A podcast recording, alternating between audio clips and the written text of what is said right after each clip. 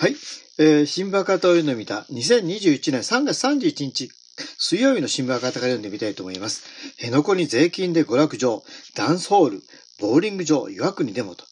えー、防衛省答弁、井上議員は批判。防衛省33委員会、外交防衛委員会で沖縄県名護市辺野古の米軍新基地建設に伴うキャンプシュワブ陸上部の再編の一環として、米軍のために娯楽施設であるボーリング場とダンスホールを整備する計画を明らかにしました。費用は全額に日本側の負担です。日本共産の井上哲議員の質問に対する答弁。日本政府はこれまで日米地域協定上も負担義務のない米軍思い予算の一環である提供防衛設備 FIP で1980年代以降、米軍基地内にボーリング場や映画館、ゴルフ場など多数の娯楽施設を提供してきました。すべて日本国民の税金で負担していることが、ことから国民の批判が噴出。このため2000年以降は提供を控えてきました。ところが、防衛省土木、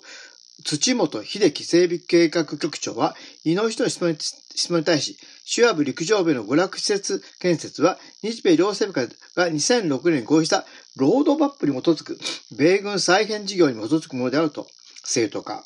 ボーリング場とダンスホールの、えー、ごめんなさい、費目は既存の福利厚生施設の再配置で、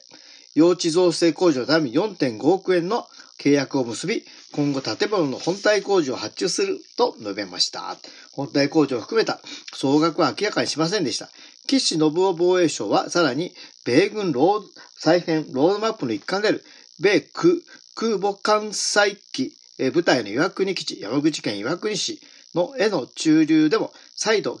経費による娯楽施設の提供を行ったことを認めたとした上で、福利構成を維持するために施設を含めることは在日米軍の安定的な駐留確保するためだ、に必要だと正当化しました。